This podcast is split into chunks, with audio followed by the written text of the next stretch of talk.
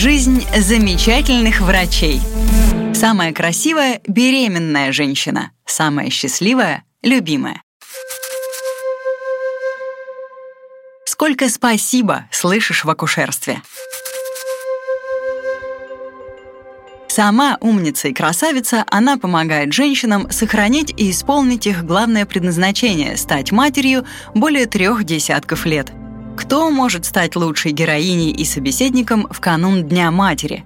О жизни и судьбе, о профессии и современных женщинах, о женской доле мы беседуем с директором медико-гуманитарного колледжа, главным врачом городской больницы номер 3 Сызрани, акушером-гинекологом Лолой Касымовой. В Душанбинском мединституте, который в 85-м я окончила с отличием, после третьего курса нужно было выбирать специализацию – без сомнений и раздумий я выбрала акушерство и гинекологию. А когда на четвертом курсе нас, студентов, привели на кафедре в родзал, и мы все роды прострадали с той женщиной и услышали ее тихое «спасибо вам всем», я поняла, что ничем другим в медицине я заниматься не буду. Здоровый крик новорожденного и благодарные слезы матери ничего дороже ни в нашей профессии, ни в жизни вообще нет. Сразу после двух лет клинической ординатуры молодой доктор возглавила отделение невынашиваемости беременности таджикского НИИ акушерства, гинекологии и педиатрии, позже отделение оперативной гинекологии. В профессии ее научили, что настоящим акушером-гинекологом можно стать только относясь к любой женщине как к своей сестре или матери – Рождаемость в Таджикистане была сумасшедшая, вспоминает Лола Казимовна. До 60 родов в сутки принимали только в одном роддоме, а в городе их было четыре. Мы обслуживали районы республики, у нас были самые тяжелые женщины и самые тяжелые младенцы. Какие сложные операции мы проводили. Зато теперь я могу без преувеличения сказать, что в оперативной гинекологии я знаю и умею все. А сколько спасибо слышишь всегда в акушерстве – а сколько детей, которым я помогла появиться на свет, названы благодарными родителями моим именем и даже именем моего мужа. С будущим мужем Лолу Касымову тоже свела профессия. Студентами они убирали хлопок в районе, где было вольное поселение осужденных за нетяжкие преступления. Бритоголового парня в фуфайке с номером на груди она тоже сначала приняла за вольнопоселенца, а он оказался студентом-медиком уже пятого курса – и еще учеником ее мамы, Жанны Алексеевны, филолога-словесника после окончания Воронежского университета, попавшей в Таджикистан по распределению для ликвидации безграмотности. Вот еще одна женская судьба.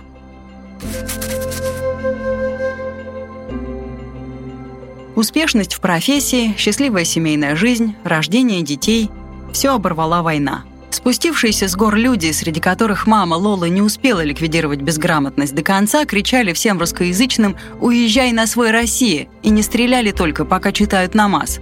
В Россию улетали с двумя чемоданами, девятилетней дочерью и пятимесячным сыном. Позже в их оставленную квартиру попала бомба. Вывести удалось только мамину библиотеку из четырех с половиной тысячи книг. В Сызрани, где жили родственники матери, устроилась благодаря профессии. Лола Казимовна в железнодорожную больницу. Муж Азиз Хаджаевич Урун Хаджаев в ЦГБ. Но своего жилья не было. На приглашение из Новоспасского района, где предлагали служебную квартиру, ответили согласием. Я была районный акушер-гинеколог. Муж работал реаниматологом. 50 тысяч населения района. Ульяновск далеко. Все делали сами. Как направлять в область, если мы все можем? А еще экстренная неделя. В результате по две недели в месяц мы дома просто не бывали. Мне кажется, что из-за этого дочка Нигина не выбрала медицину своей профессии. Есть, наверное, какая-то обида, с горечью признается Лола Казимовна. Сын Алишер выбрал стезю финансиста.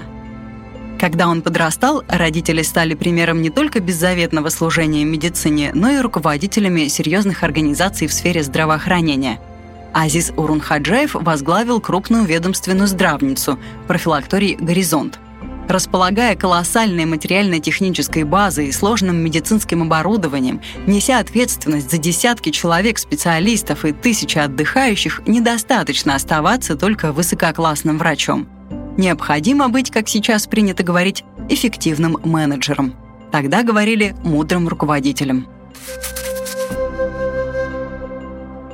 Свою долю ответственности Лола Касымова тоже получила на новом для себя месте. В медсанчасть завода «Пластик» уже опытным врачом и руководителем пришла по личному приглашению Владимира Симонова, тогда только ставшего генеральным директором завода. С коллективом общий язык нашла сразу. А заместитель Николай Николаевич при первой встрече прямо сказал «Ой, какая хорошая приехала, а я думал, стерва». Удивительный дар Лолы Казимовны сглаживать углы и не допускать конфликтов отмечают все, кто ее знает. «Я не выношу конфликтов», — объясняет Лола Касымова. «Меня еще в студенчестве звали Всепрощающий». Но это не совсем так. Дело не в моей покорности. Я даже разгореться конфликту не дам. Может, потому что знак у меня такой дурацкий — весы. А вообще в нашем коллективе работать было легко. Мы все друг друга понимали, потому что все высокие профессионалы и потому что случайных людей у нас не было. На флагмане химической автокомпонентной промышленности страны численность персонала достигала 9 тысяч человек. Лечение, профилактика, вакцинация, оформление вредности и курортных карт – со всем этим блестяще справлялась медсанчасть пластика, оснащенная самым современным оборудованием и укомплектованная лучшими врачами. И как не разорвалось сердце главного врача, когда при смене собственника легендарный завод исчез, растворился, а медсанчасть в первую очередь. Впрочем, таким профессионалам и твердым орешкам, как Лола, без дела не остаться. Без трудного дела, от слова «труд». Касымовой досталась третья горбольница. Городские власти вообще намеревались ее закрывать. Район отдаленный, с многокилометровой протяженностью вдоль Волги и немногочисленным населением.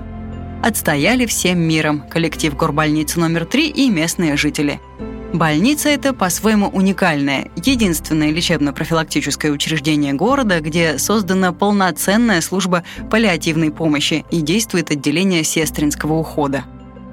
Кстати, отстающая горбольница, одной из первых в Самарском правобережье, включилась в вакцинацию против новой коронавирусной инфекции. Прививали не только в своих стенах прикрепленное население, активно отозвались на приглашение предприятий и организаций вводить вакцину без отрыва от производства. В противостояние пандемии по первому зову включились и студенты медики колледжа, которым руководит Лола Касымова. И на это ее хватает. Когда первая волна заразившихся и заболевших стала накрывать лечебно-профилактические учреждения как девятый вал, молодежь встала рядом со своими старшими коллегами плечом к плечу. Свое юное, преимущественно девчачье плечо подставили воспитанники Сызранского медико-гуманитарного колледжа – Будущие медсестры и фельдшеры пришли в больницы и поликлиники, в регистратуры, лаборатории, процедурные, на прием. Не на практику с четкими сроками, а на сколько понадобится. Талант руководителя Лолы Касымовой знают не только те, кто работают с ней бок о бок изо дня в день. На восьмом Всероссийском конкурсе деловых женщин России «Успех» она названа победительницей в номинации «Женщина-руководитель в сфере здравоохранения». В рамках женской ассамблеи в Москве состоялась торжественная церемония награждения, где был вручен почетный диплом и премия общественного признания «Золотая птица». Грамотами Министерства здравоохранения Самарской области отмечено неоднократно. В благополучные доковидные времена профессия давала возможность и мир посмотреть, и об иностранках свое мнение составить. С бытовой точки зрения их жизнь устроена идеально. Современная бытовая техника, помощники по хозяйству, полуфабрикаты из супермаркета, которые нужно только разогреть. Но почему-то ни внешней привлекательности, ни обаяния, этот комфорт и уйма свободного времени им не добавляют – в большинстве так называемых цивилизованных стран у мужчин не принято быть галантными и говорить комплименты женщинам. Может, поэтому не горят глаза так, как у наших. Что-то я такой жизни не завидую. Свою женскую долю наша героиня считает не легкой, но счастливой, а самой красивой – беременную женщину, а самой счастливой – ту, которая нужна своим близким, семье, детям, всегда.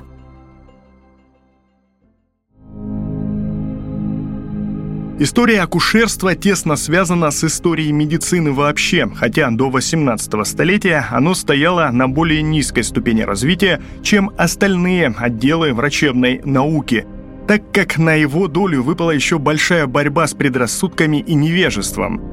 Уже в самых древнейших письменных памятниках человеческой истории, в священных книгах индусов, египтян и евреев упоминается об акушерках как особом классе специалистов, а у древних греков и римлян многие богини почитались как покровительницы рожениц. Только около середины четвертого столетия до нашей эры греческие роженицы впервые начинают прибегать к помощи мужчин – Гиппократ написал очень много сочинений о родах и акушерстве вообще. Данными работами был заложен фундамент современной нам акушерской науки, хотя в практическом акушерстве он установил мало правил, которые не нуждались бы в исправлении. Из позднейших врачей, оставивших сочинения по акушерству, следует назвать Цельзия, Галена, Машиона, автора третьего столетия, руководствовавшегося в своих сочинениях трудами Сарана Эфесского, сочинения которого, к сожалению, утеряны, а Эция Амедийского, шестое столетие, и Павла Игинского, седьмое столетие.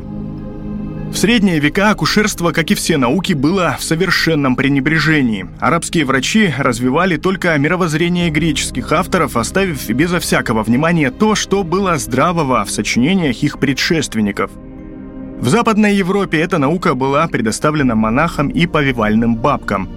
Для данного периода характерна высокая смертность рожениц и новорожденных – это явление нашло отражение в народных сказках, где часто встречается такой персонаж, как мачеха.